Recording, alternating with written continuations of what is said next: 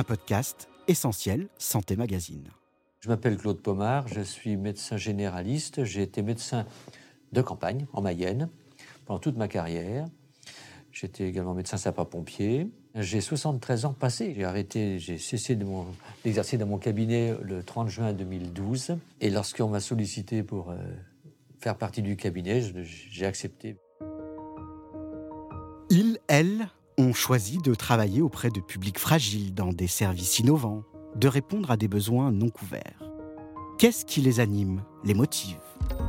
D'où leur vient leur engagement? Qui sont ces soignants et pour quelles valeurs se battent-ils?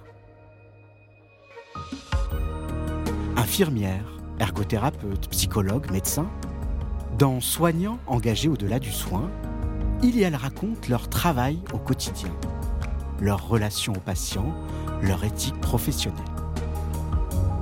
Écoutez-les raconter leur métier et découvrez le sens de leur vocation. Bienvenue dans Soignants engagés au-delà du soin, un podcast d'Essentiel Santé Magazine.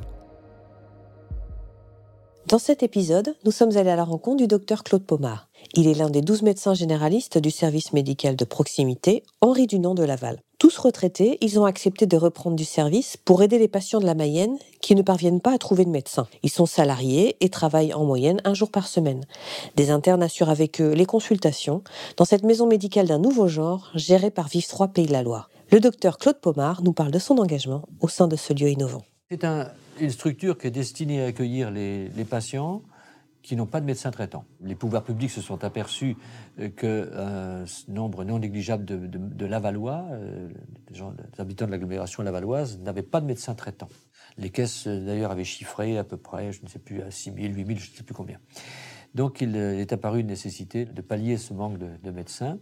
Ce sont les, pouvoirs publics, c'est-à-dire la, mairie, le conseil départemental, l'ordre des médecins, qui ont décidé de d'avoir recours à cette euh, formule. Comment vous vous êtes retrouvé à travailler ici en tant que salarié? Qu'est-ce qui vous en a parlé? Qui vous l'a proposé? Eh bien, c'est en téléphonant un jour au Conseil de l'ordre pour un, je ne sais plus quel problème d'ailleurs, on m'a dit au fait, euh, seriez-vous intéressé pour, euh, pour participer au cabinet? Alors j'ai dit mais pourquoi pas? Et qu'est-ce qui vous a motivé du coup? Pourquoi vous avez accepté? Parce que vous auriez pu rester tranquillement à la retraite? Je voulais continuer à travailler, à me tenir au courant à rester actif. Hein. Et on peut dire quelque part que c'est le virus de la médecine qui vous a rattrapé? Oui, oui, oui, oui, oui. Oui, oui je n'avais jamais cessé. Donc, euh, même après, la, quand j'ai fermé mon cabinet, donc le, 30 juin 2012, j'ai continué à être médecin de, maison de retraite et médecin sapeur-pompier en plus. Je vais conserver ces deux activités, ce qui fait que il n'y a pas eu de rupture pour moi, c'est une continuité. Donc finalement, vous n'avez jamais été vraiment à la retraite?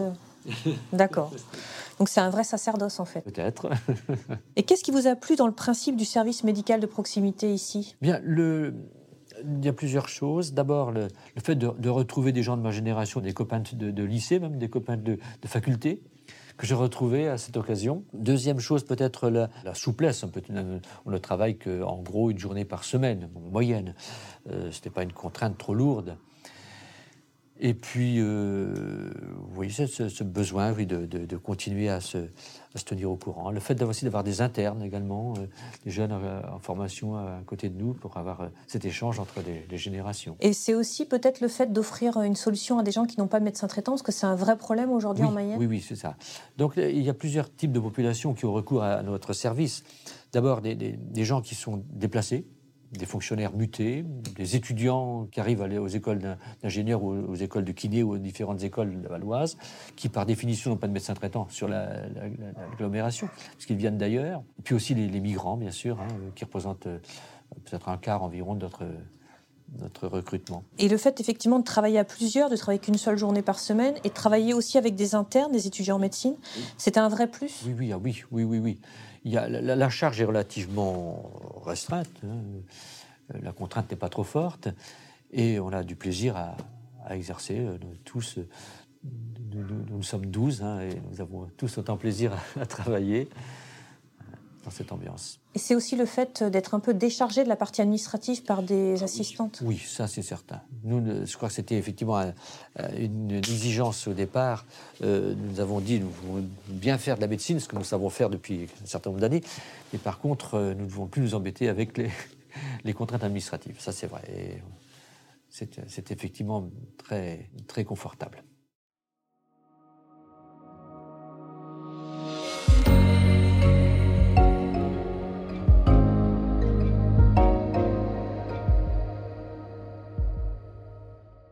Donc ici, vous recevez des internes qui sont en stage. Euh, l'objectif, c'est aussi de donner éventuellement envie à ces jeunes médecins de s'installer dans le département.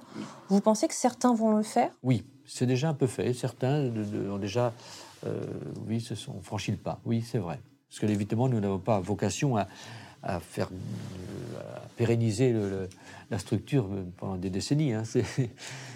Faut que ça débouche sur quelque chose de concret. Et vous, vous pensez faire ça encore longtemps? Je ne sais pas.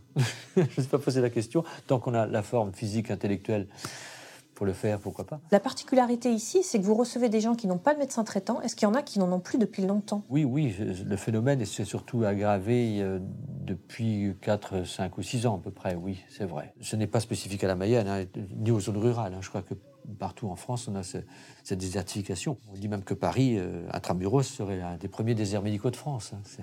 Et du coup, alors les gens, ils font comment quand ils n'ont pas de médecin traitant? Eh bien, certains ont recours à des... Ils vont chez le pharmacien pour le renouvellement, mais ça n'a qu'une durée limitée ils ne consultent pas. Euh, c'est vrai, euh, on voit des pathologies chroniques qui ne sont pas bien prises en charge.